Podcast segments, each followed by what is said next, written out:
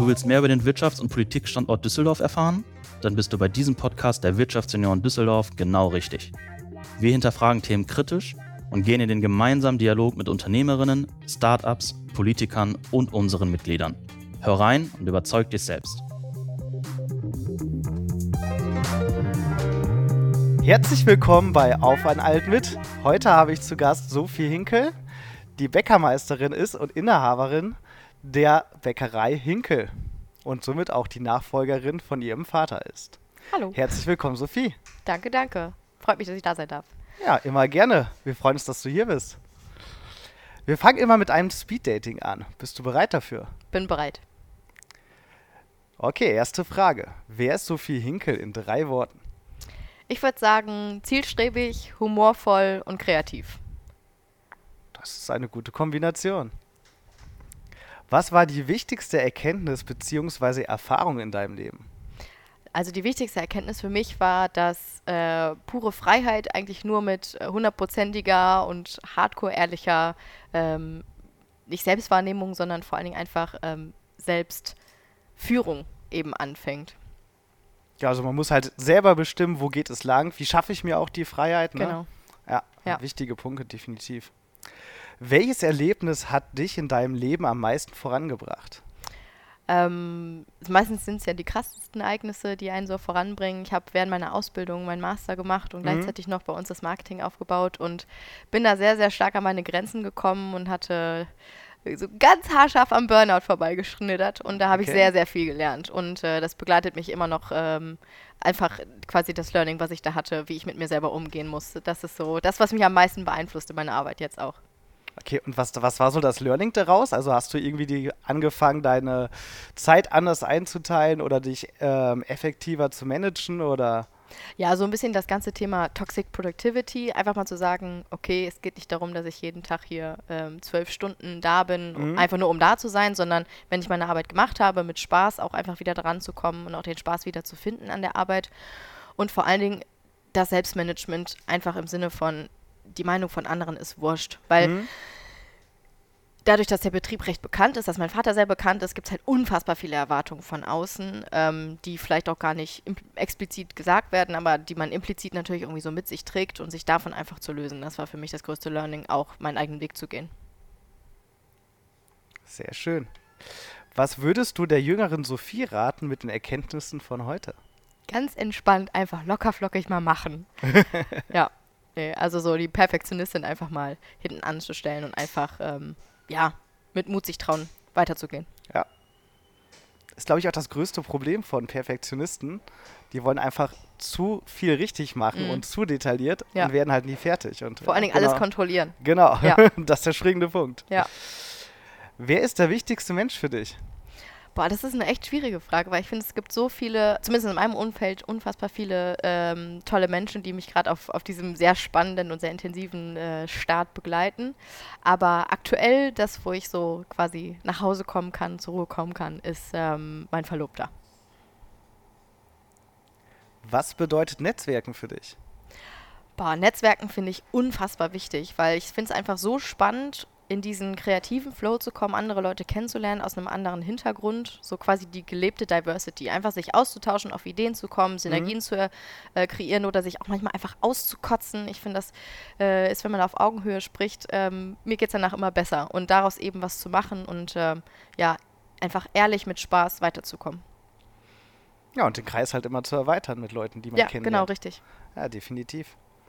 Welchen Bezug hast du zu der wunderschönen Stadt Düsseldorf? Ja, ich bin natürlich born and raised in der Altstadt, also richtig Düsseldorfer Urgestein und ähm, habe zwar in meinem Leben auch schon ein paar Jahre nicht in Düsseldorf gewohnt, aber muss sagen, gerade jetzt ähm, bin seit anderthalb Jahren wieder hier. Ich habe es wirklich vermisst und es macht einfach Spaß. Ich liebe es, dass die Stadt so klein ist ähm, und dass man alles erreichen kann. Es super divers ist, ganz viele verschiedene Szenen, die hier aktiv sind und super viel möglich ist. Auch super viel Entwicklung passiert hier in Düsseldorf. Die finde ich persönlich sehr positiv und zukunftsweisend. Dass die Stadt so klein ist. Ich komme aus einem Ja, Kaff kann man gar nicht sagen. Kleinstadt mit 20.000 Einwohnern ursprünglich. Ja gut, aber meine Stadt ist auch, also mein Düsseldorf ist vielleicht kleiner als wir die meisten, weil ich einfach in der Altstadt groß gewachsen, also groß ah, geworden okay. bin. Also ich habe nie Bahn, ich bin nie Bahn gefahren. Es war immer so, Düsseldorf ist für mich sehr, sehr klein. Altstadt, Altstadt, Karlstadt, ja. Okay, dann kommen wir doch mal zum richtigen Interview. Gerne. Du hast den Bäckereibetrieb von deinem Vater übernommen und dich durch ein Studium in Maastricht und an der FOM gut darauf vorbereitet. Auch hast du einen Meister auf der ersten Bäckereifachschule in Olpe gemacht. Wann und wie hast du für dich entschieden, dass du den Betrieb übernehmen möchtest und was waren deine Gründe dafür? Hm, ich habe mich kurz nach dem Abitur dafür entschieden. Ich habe eigentlich die ganze Schulzeit immer gesagt, ich will das auf keinen Fall machen. So die Arbeit tue ich mir nicht an, weil mein, mein, Vater auch immer schon viel gearbeitet hat und sehr intensiv auch gearbeitet hat. Und dadurch, dass wir über den Betrieb wohnen, dachte ich mir so, boah, nee, möchte ich mir nicht antun. Und dann habe ich aber so mit der Entscheidung, die man dann so treffen muss, äh, was man machen möchte mit seinem Leben und wo man hingehen will, einfach auch gemerkt, dass es auch super viele Vorteile hat. Also mhm. es war mir früh klar, dass ich gerne selbstständig sein möchte, weil ich einfach gerne meine eigene Herrin bin und einfach mich selber ähm, so entfalten kann, wie es mir Spaß macht, was glaube ich in einem Angestelltenverhältnis nicht so unbedingt möglich ist in der, in der äh, Vielfalt. Und was ich vor allen Dingen auch gesehen habe, ist, dass der Familienwert ähm, nicht nur im Betrieb groß geschrieben wird, sondern auch bei uns zu Hause. Dadurch, dass wir darüber aufgewachsen, also über der Backstube aufgewachsen sind, haben wir wirklich Frühstück, Mittag, Abendessen immer mit beiden Eltern. Und das ist was, was ich bei meinen anderen Klassenkameraden nicht gesehen habe.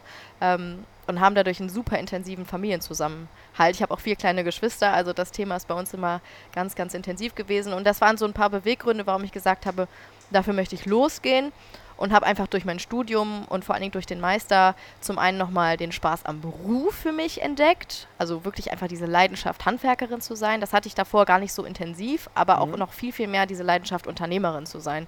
Und ähm, einfach mit so vielen verschiedenen kreativen Ideen. Ich meine, dem ist ja kein Limit gesetzt, wenn man da einfach mal sich auf den Weg macht. Und das sind so die Beweggründe, warum ich gesagt habe, ich möchte das machen. Ja, interessant. Also besonders alle drei Mahlzeiten miteinander. Das ja. ist ja wirklich schon enger Familienzusammenhalt. Und wo gibt es das heute schon? Klar, ihr seid ein Familienbetrieb, da ist das durchaus möglich. Ja. Wie ist die Nachfolge bisher abgelaufen und inwiefern arbeitest du noch mit deinem Vater und Vorgänger zusammen? Also ich habe im Februar quasi die Geschäftsleitung übernommen. Wir sind ja trotzdem noch ein Einzelunternehmen. Also mein Vater ist der Inhaber mhm. und einen Geschäftsführerposten gibt es ja de facto in der Geschäftsform eigentlich nicht. Aber trotzdem trage ich die Verantwortung für, für die ganzen Dinge, treffe alle Entscheidungen. Auch sehr autonom. Also da lässt mein Vater mir wirklich vollkommen freie Hand. Und ja, dadurch, dass er eben als Bürgermeister sehr zeitlich äh, eingespannt ist, ähm, muss ich sagen, wir treffen uns ab und zu morgens um 8 Uhr zu einem Kaffee und dann kann ich mich mal auskotzen oder mal so meine Ideen ihm präsentieren oder einfach mal so ein bisschen mich, also Feedback bitten und ähm, ja, so läuft das gerade ab. Wir sind gerade mit unserem Steuerberater in Gesprächen, wie wir eventuell eine Gesellschaft gründen, wie wir die Übernahme auch dann ähm, mehr oder weniger fair mit meinen Geschwistern eben über die Bühne kriegen und ähm, ich glaube, meinem Vater würde es auch einfacher fallen, stückchenweise den Betrieb abzugeben, als direkt auf einmal. Ja, der hängt da wahrscheinlich auch immer noch sehr. Klar, es ist ja. vollkommen sein Baby, vollkommen seine Identität. Er hat das 40 Jahre gemacht, ja. Ja, glaube ich.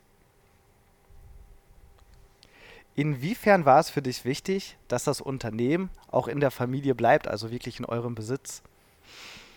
Ich finde das unfassbar wichtig, aber nicht, weil man sagt, ich möchte mich da jetzt dran bereichern und das ist nur für meine Familie, sondern es ist einfach was anderes, wenn gerade auch vor allen Dingen ein gewisser Familienkern, also wenn jetzt nicht noch Geschwister von meinem Vater oder so in der geschäftsführenden Position oder in einer großen entscheidungsführenden Position mit drin sind, weil ich, also das kann man auch gar nicht so in Worte fassen, wenn man so damit aufgewachsen ist, wie wir das sind. Also jetzt, wir sitzen hier gerade in der Backstube und ich bin mit fünf Jahren hier lang gestapft und habe äh, quasi den, den den Pudding mit gegessen oder bei den Schokoladenprinten mitgeholfen. Natürlich immer mehr Schokolade gegessen, als überhaupt auf die Printen gepackt oder so. Ähm, diese Werte und dieses Gefühl für auch das Unternehmen, auch was richtig für das Unternehmen ist, ähm, das saugt man quasi so richtig mit der Muttermilch auf. Und ich glaube, das kann man gar nicht so jemand anderem weitergeben. Natürlich so operativer Ablauf und so. Das, wir haben natürlich auch Führungskräfte bei uns, die seit Ewigkeiten auch da sind und die auch genau wissen, was bei uns das Ziel ist. Aber so wirklich diese Vision zu haben, das ist so in einem drin. Und ich glaube, deswegen ist es unfassbar wichtig, dass es halt in der Familie, im Kleinkreis so bleibt. Ja. Ja, ist dann halt auch dieser gewisse Familienspirit. Also ja, klar. Ja, voll. Ich meine, irgendwelche anderen werden jetzt bei euch nicht immer direkt beim Mittagessen dabei sein. Also das, Nee, das das ist dann stimmt. halt der kleine Kreis. Ne? Ja. ja, es ist auch natürlich ein viel höheres Vertrauensverhältnis, gerade in anderen Rollen. Meine Mutter macht bei uns komplett die Buchhaltung. Natürlich kann ich da viel offenere Gespräche Mhm. führen, als mit jemandem, der eben nicht zur Familie gehört. Ähm, ja, und das ist auch so der Spirit, der halt lebt. Die kennen, also jeder unserer Mitarbeiter kennt meine Geschwister, seitdem die Babys sind, zumindest Mhm. wenn sie schon so lange da sind. Und das ist so eine andere, so eine andere Kultur oder so einen anderen Spirit, wie du ja auch gesagt hast, der dann einfach hier so lebt, weil man ja, so, das gehört halt zur Familie dazu. Und das wird Mhm. auch wirklich gelebt. Dann sag uns doch mal, wie ist der Betrieb an sich aufgebaut? Also welche Berufe gibt es hier eigentlich? Und ähm, ja, welche Positionen gehören eigentlich alles zur Bäckerei Hinkel? Mhm. Also wir sind ähm, 80 Festangestellte, insgesamt 100 Mitarbeitende bei uns im Betrieb, ähm, haben zwei Filialen auf der Mittelstraße und auf der Hohe Straße und unsere Produktion ist auch auf der Hohe Straße. Auf so 1000 Quadratmeter produzieren wir zurzeit und bei uns gibt es zum einen ganz klassische Positionen vom Bäcker, Gesellen, Bäckermeister, Auszubildende gehören natürlich dazu, Bäcker, Azubis. Ähm, dann gibt es den Fachverkauf, das ist auch ein Ausbildungsberuf, äh, Ausbildungsberuf ähm, Fachverkäuferin mit Schwerpunkt äh, Bäckerei, Handwerk und da haben wir auch Auszubildende. Das sind so die, die Ausbildungsberufe, die wir haben. Und ich habe jetzt ein bisschen angefangen, so eine ja, vielleicht professionellere Struktur mit einzuführen, weil das viel einfach ein kleines Handwerksunternehmen war, das mein Vater damals mit 30 Personen übernommen hat und wir mittlerweile in der Größe sind, in einem Umsatzvolumen sind, auch in der Produktionsablauf, ähm, wo man einfach so ein bisschen mehr verschiedene Führungsebenen haben muss. Also wir haben vier Posten in der Produktion und jeder Posten, also es ist dann Brötchen, Brot, Feinback, Hefefeinback, jeder Posten hat einen Postenleiter, der quasi dann für eigentlich vor allen Dingen das Daily Business, einfach das operative Geschäft ähm, zuständig ist.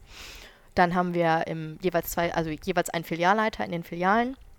Wir haben eine Personalleitung, ähm, die seit anderthalb Jahren bei uns ist und äh, das ganze Thema äh, Personalakten, ähm, mittlerweile auch vor allem das ganze Thema Lohnbuchhaltung äh, digitalisiert hat, weiter vorangebracht hat, weil es diese Struktur bei uns einfach gar nicht wirklich gab. Wir haben leider noch Mitarbeitende, die seit 20 Jahren da sind, gibt es keinen Arbeitsvertrag von. Also das sind so ein paar Themen, wo man merkt, es ist ein halt altes Handwerk, was so ein bisschen, äh, bisschen professionalisiert werden muss, ähm, auch weil es unfassbar viele Möglichkeiten gibt, das digital zu machen, um wieder mehr Zeit für seinen wirklichen Beruf zu haben. Und wir haben seit zwei Monaten jemanden, da haben wir noch gar nicht so eine Positionsbeschreibung für, aber der Mhm. kümmert sich vor allen Dingen jetzt um den Einkauf federführend. Ähm, der kümmert sich um Produktionsabläufe, auch so ein bisschen das ganze Thema Führung reinzubringen. Mhm. Auch ähm, vier unserer Führungskräfte machen gerade ein Führungskräfteentwicklungstraining, weil mir das einfach sehr wichtig ist, weil ich der Meinung bin, dass das Thema Führung im Handwerk einfach noch nie ein ernsthaftes Thema war, was noch nie ernsthaft irgendjemand angegangen ist ähm, und man sich dann auch nicht wundern braucht, dass man keine Mitarbeitenden mehr findet, weil das Problem haben wir tatsächlich nicht, zum Glück. Also ne, einmal aufs Holz, äh, Holz klopfen, weil das ist der Handwerker, der rumschreit und dann fragt man sich so, warum haben die jungen Leute keinen Bock mehr, jetzt hier zu arbeiten, ne? Sondern einfach das mit einem vernünftigen äh, Konzept auch anzugehen. Und ähm, genau, meine Mutter macht die Buchhaltung bei uns und ansonsten, ähm, ja, übernehme ich die Geschäftsleitung und das war so das, was vor allen Dingen bei uns an, an Position und an äh, gar nicht, ich habe noch die Fahrer vergessen und die Reinigungskräfte, das darf man gar nicht laut sagen. Guck mal, da sind noch Ja, da sind noch welche, natürlich, ohne die wird das gar nicht funktionieren. Also natürlich, wir haben noch Fahrer, fünf, ähm, fünf äh, Menschen, die nur die LKWs eben, oder LKWs ist auch übertrieben, unseren LKW und unseren kleinen Sprinter fahren, ähm, um eben die beiden Filialen zu beliefern und die ganzen ähm, Kleinkunden, Hotels, Restaurants, ähm, Pipapo, was man da alles so beliefert. Und eben die Reinigungskräfte, die ähm, super viel Arbeitszeit der, der Bäckerinnen und Bäcker sparen, Mhm. ähm, weil es unfassbar wichtig ist, äh, sauber zu arbeiten. Also wir haben zurzeit vier Vollzeit-Reinigungskräfte bei uns angestellt, die nur dafür verantwortlich sind, dass die Backstube eben sauber ist. Ähm, wenn man fragen darf, wo äh, belegen die das Führungsseminar? Ähm, das ist bei einer Unternehmensberatung, die Denk Neu heißt. Da Ah, bin okay. ich ähm, tatsächlich durch einen Bäckerkollegen, weil die Branche einfach sehr individuell ist, drauf Mhm. gekommen.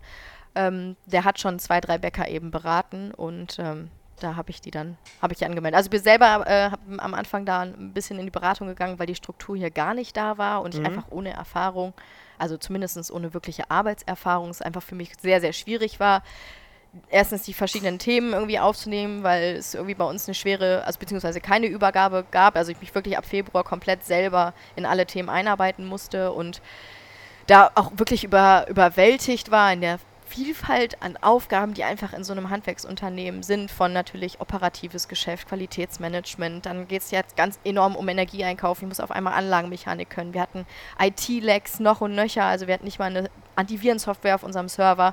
Ähm, dann haben wir so diese ganzen, ganzen anderen Themen, die dann eigentlich als Unternehmertum ankommen. Also das war, da habe ich mir da eben die Unterstützung genommen, um so ein bisschen da jemanden zu haben, der mir sagen kann, welcher Schritt jetzt am sinnvollsten nacheinander eben passiert, ja. Ja, also gut die Prozesse quasi aufgebaut Ja, oder genau. mal geguckt, wo sind die Gaps und wo ja, muss also jeden. Stein einmal Mhm. umgedreht. Das war jetzt äh, sehr, sehr intensive Zeit seit Februar. Das kann ich gar nicht anders sagen. Auch häufig die Frage gestellt, ob ich den Scheiß wirklich machen will. Aber mein Vater hat gesagt, die Frage hat er sich am Anfang auch gestellt. Von daher ist das alles in Ordnung. Ja, guck mal, jetzt gehst du quasi durch dieselbe Situation. Ja, definitiv. Du hast das Brot Düsselhopper entwickelt, das aus Müll, äh, Mehl, Mehlwürmern besteht, Mhm, genau, mhm. und damit den ersten Platz beim Olpa Backwaren Designpreis abgeräumt. Wie gut verkauft sich dieses Brot mittlerweile? Und warum denkst du, ist es ein wichtiges Produkt in der Zukunft? Also das Brot hat sich tatsächlich, ähm, wir haben es im Moment nicht im Sortiment, weil wir Sortimentsstraffungen gemacht haben, Mhm. einfach um so ein bisschen dem ganzen Thema äh, Produktionseffizienz wegen der Energiekrise entgegenzukommen. Aber das Produkt ist eigentlich ganz gut angenommen worden. Ähm, wir hatten das immer freitags. Es gibt tatsächlich Leute, die aktiv das Brot ähm, nur haben, also nur deswegen auch reingekommen sind. Manche Leute, die auch sehr abenteuerlustig waren und gesagt haben, ja, ich probiere das jetzt einfach mal. Natürlich auch ganz viele Leute, die gesagt haben, widerlich, ich will das nicht essen. Ähm, wobei man das überhaupt nicht schmeckt. Also Mama mir, das schmeckt ein Ja. bisschen malziger. Ähm, ja, also von daher es ist, ist es echt positiver angenommen worden, als ich mir das gedacht hatte, weil es ja schon ein bisschen ein ekliges Thema ist, gerade in unseren Breitengraden mit äh, Insekten zu arbeiten. Aber ich finde das einfach sehr wichtig, weil Brot ist in Deutschland immer noch das Grundnahrungsmittel Nummer eins. Ja. Ähm, Natürlich trotzdem sehr energieeffizient hergestellt, weil viel Kühlung, viel Ofen und vor allen Dingen ist es ein Produkt, was man unfassbar regional herstellen kann. Also wir kriegen zum Beispiel, also wenn man sich so diese ganzen Challenges anguckt, die die Gesellschaft hat, ähm, sei es Klimaerwärmung, wo ja so viele Sachen dranhängen und man immer sagt, okay, man muss regionaler einkaufen, man muss irgendwie seine, seine äh, Rohstoffkette oder seine ganze Supply Chain irgendwie ein bisschen mal umdrehen und anschauen, wie man das vernünftig machen kann. Und das ist, das Bäckerhandwerk ist optimal dafür. Also wir bekommen unser, unser Weizen aus Rating, unser äh, Ei wird demnächst aus Remscheid kommen, äh, von einem super äh, coolen äh, Geflügelhof. Und auch das Roggen kommt hier aus der Nähe. Wir versuchen möglichst regional einzukaufen, wenn es manche Produkte gibt es hier nicht. Eine Mittelmeermandel wird man nicht in Deutschland bauen können. Ist einfach, ist einfach nicht drin. So, aber es ist einfach so diese Wert oder diese, diese Wichtigkeit von Handwerk und vor allen Dingen von, von ähm, von dem Bäckerhandwerk, weil das so ein wichtiges Grundnahrungsmittel ist, was auch unfassbar viele Nährstoffe mitbringt, gerade für eine gesunde Ernährung. Und was ich mit dem Düsseldorfer eben erzielen wollte, ist, dass man eventuell ein Brot schafft, was noch mehr Nährwerte hat, die einem Menschen heutzutage wichtig sind. Also noch proteinreicher, nachhaltiges Protein vor allen Dingen ähm, da reinzupacken, weil ich meine, man ernährt sich heutzutage nicht mehr gesund. Jeder hat irgendwie Bock, da sich äh, die nächste Pizza reinzuziehen. Mach ja auch, also, ne, ich kenne das ja von mir, aber irgendwie so zu schauen, okay, wie kriegen wir es denn aber hin mit den Challenges, die wir haben, da was Vernünftiges draus zu machen und vor allen Dingen auch ein nachhaltiges Unternehmen daraus zu entwickeln, weil im Endeffekt wollen wir alle Geld verdienen. Das ist richtig. Ja. Abgesehen davon brauchen die auch gar nicht so viel Lebensraum. Also wenn man Nee. das mal vergleicht mit irgendwie Schweinen, Rindern, ne? Ja, Lebensraum, Wasser, Ja. ähm, Futter, die haben keine äh, Schmerzzellen, das heißt, die Dinge, also die Dinger ist hier böse an, ne? Die Würmchen, äh, wenn man die, wenn man die tötet, äh, das ist halt nicht so, nicht so schlimm.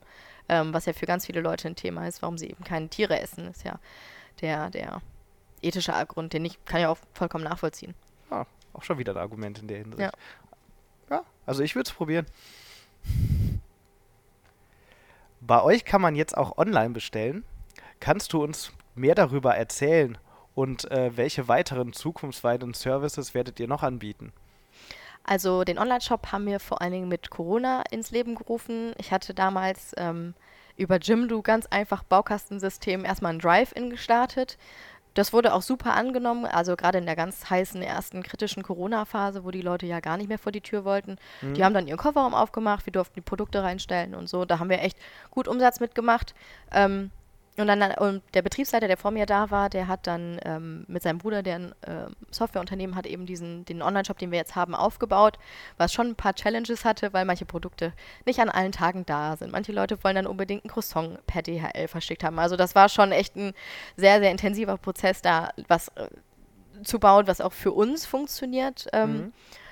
Ja, das heißt, DHL ist möglich, Abholung ist möglich. Wir überlegen gerade nochmal, ob man das ganze Thema Liefergeschäft mit aufnimmt. Ähm, ob eigenverantwortlich oder mit einem mit dritten Partner. Wir waren ja lange bei Gorillas, das hat leider jetzt zuletzt nicht mehr gut funktioniert, einfach. Ähm, das hat auch bei uns in der Produktion ein bisschen zu großen, großen Dämpfer drauf gemacht, weil wir anderthalb Stunden früher anfangen mussten, was mhm. extrem teuer ist, weil die Nachtzuschläge sehr teuer sind und ähm, meine Mitarbeiter auch nicht so viel Bock haben, dann abends um elf anzufangen. Also deswegen haben wir uns da auch getrennt.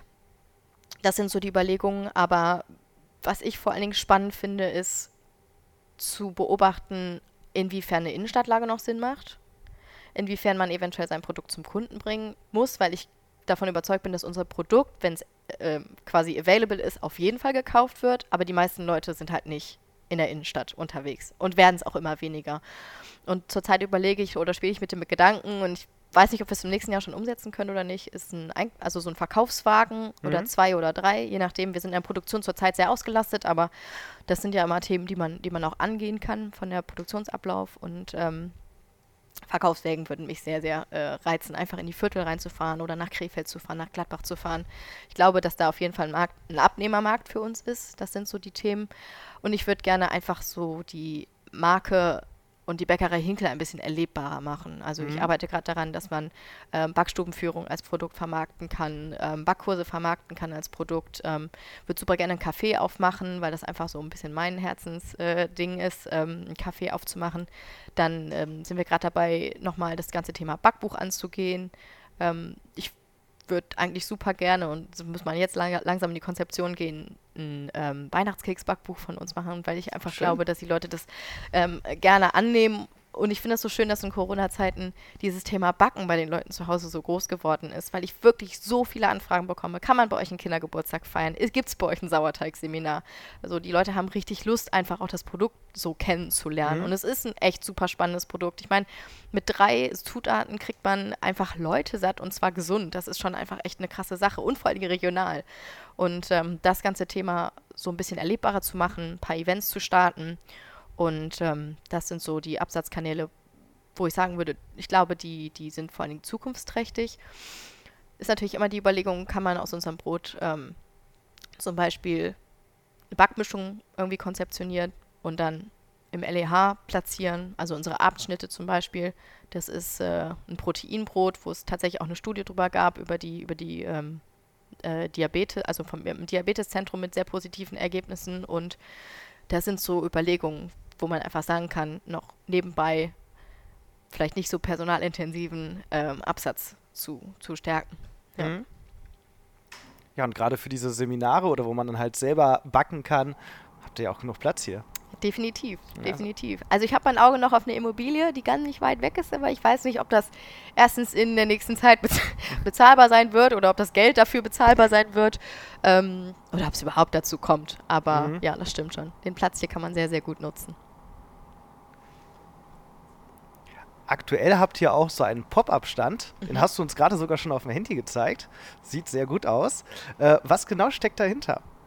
Also ähm, wir wurden vor ungefähr zwei Monaten angefragt, ob wir diesen, ähm, dieses Kiosk mieten wollen. Und da habe ich mir erstmal gedacht, hm, eigentlich bin ich kein Fan von einer dritten Filiale, also ist ja jetzt keine Filiale, aber von einem dritten Standort. Mhm. Weil irgendwann ist der Damm gebrochen und dann wird man auch ein Filialbäcker und das sind wir einfach nicht. Und dafür haben wir auch gar nicht die Kapazitäten so. Und dann habe ich aber überlegt, okay, habe mit denen geschrieben, habe mir das angeguckt und gefragt, ob es möglich wäre, das eben nur für dieses Jahr zu mieten. Also mhm. wirklich nur für die letzten sechs Wochen des Jahres. Und ähm, ich glaube, es war bei denen ein bisschen mangels Alternative, weil niemand das Ding äh, mieten wollte, haben sie uns eben den Zuschlag gegeben.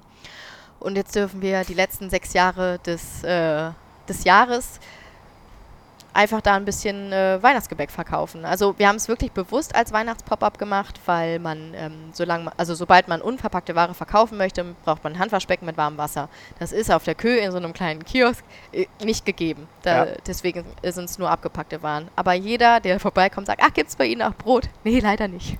ja. da gibt schon, also die Nachfrage, die Nachfrage ist da und die Nachfrage ist groß, ähm, Mhm. aber das wird auf jeden Fall mit Ende des Jahres ähm, dann auch wieder abgegeben.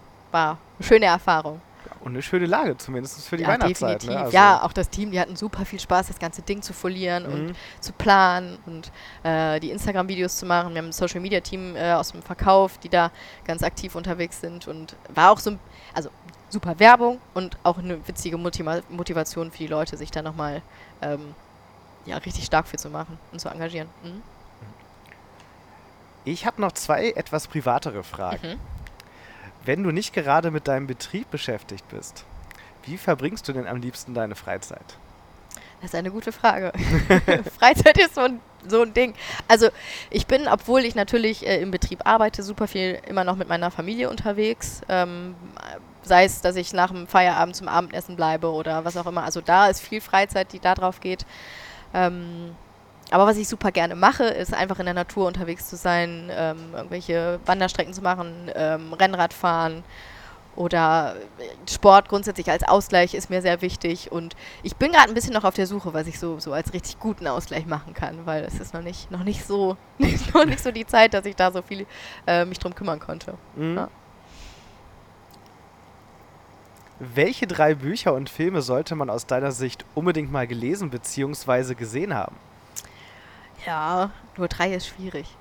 Reichen auch zwei. Nein. Ausnahmsweise. ähm, also ich lese gerade aktuell ähm, Invisible Women. Das finde ich ein super spannendes Buch, weil es einfach datenbasiert zeigt, inwiefern vor allen Dingen Politik und äh, Legislatur sehr ähm, ja, male-biased ist und inwiefern man da zum einen auch unfassbar viel Geld sparen würde, wenn man einfach mal die weibliche Perspektive mit einbeziehen würde oder die Mhm. Bedürfnisse von, von Frauen, weil das in einem Handwerk, in einem sehr männerdominierten Handwerk, zumindest in der Produktion, ist das für mich natürlich tagtäglich ein Thema, ähm, wie ich mich da präsentiere oder wie ich rede oder ob ich ein Verhalten von einem Mitarbeiter gegenüber jetzt persönlich nehme oder ob ich einfach das als, okay, es ist einfach so kultiviert und es hat gar nichts mit mir zu tun. Also das ist für mich ein sehr wichtiges Thema, einfach auch in, in, mein, in meiner Selbstführung, auch in meiner Selbstwahrnehmung. Ähm, also das Buch kann ich wirklich jedem empfehlen. Es ist super, super spannend, super gut recherchiert und alles ähm, mit Studien basiert. Also Mhm. dann hat man mal ein schlagfertiges Argument. Und welches Buch ich auch super spannend finde, ist das Buch Rest. Ähm, auf Deutsch heißt das Pause. Da geht es vor allen Dingen darum, dass eigentlich die Arbeitsweise, die wir heutzutage haben, gar nicht dem menschlichen Gehirn ähm, quasi wirklich entspricht, weil einfach die Gehirnforschung zu alt ist, beziehungsweise die Erkenntnisse der Gehirnforschung, die man mittlerweile hat, überhaupt noch nicht im Arbeitsalltag drin sind. Also um, auch was Schulbildung angeht, da sind wir alle in den 80er Jahren hängen geblieben, was die 40 Ta- äh, 40-Stunden-Woche angeht, ob das überhaupt das Gehirn schafft oder ob man ähm, anders arbeiten muss. So auch, dass das Thema Pause gar nicht Pause von der Arbeit, sondern quasi das Gegenstück ist.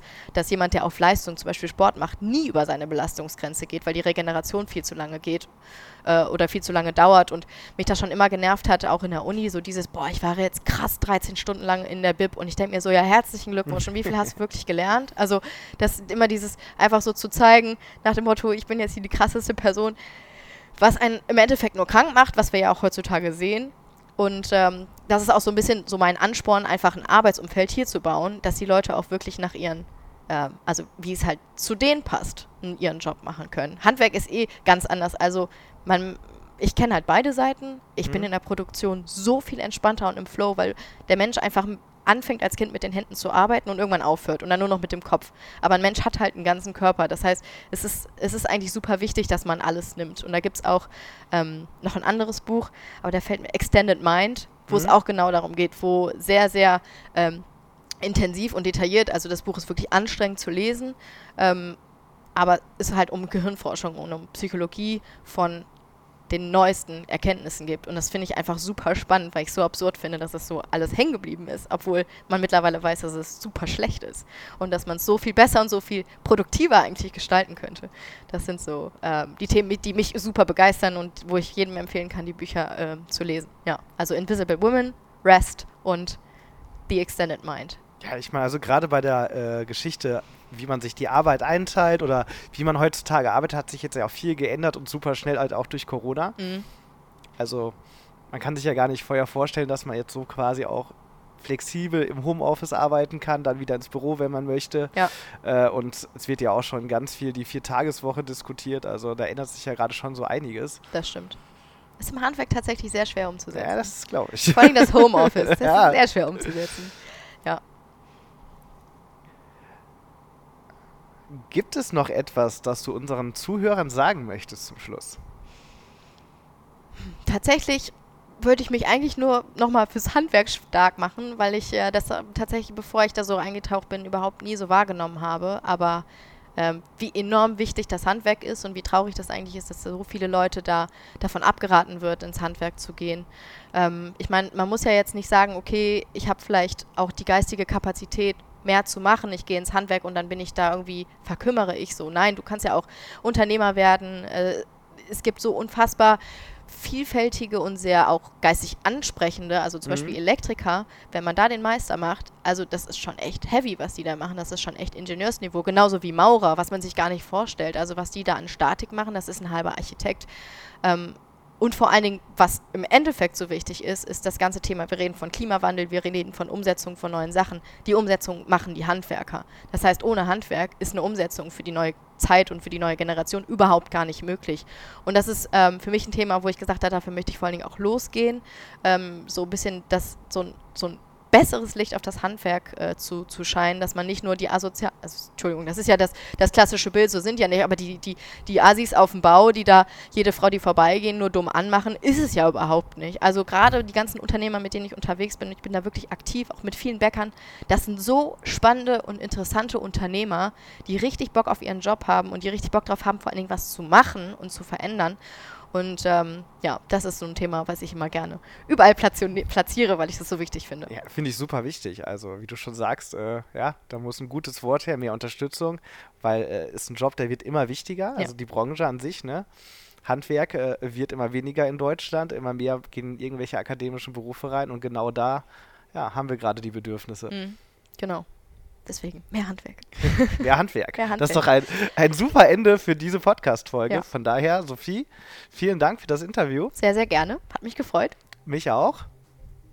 Und dann wünsche ich dir noch einen schönen Abend. Danke, gleichfalls. Vielen Dank. Gerne. Ja, das war's dann auch schon wieder mit unserer Podcast-Folge auf ein, auf ein Alt mit. Und ich wünsche allen zusammen einen schönen Abend und bis zum nächsten Mal. Tschüss zusammen. Tschüss.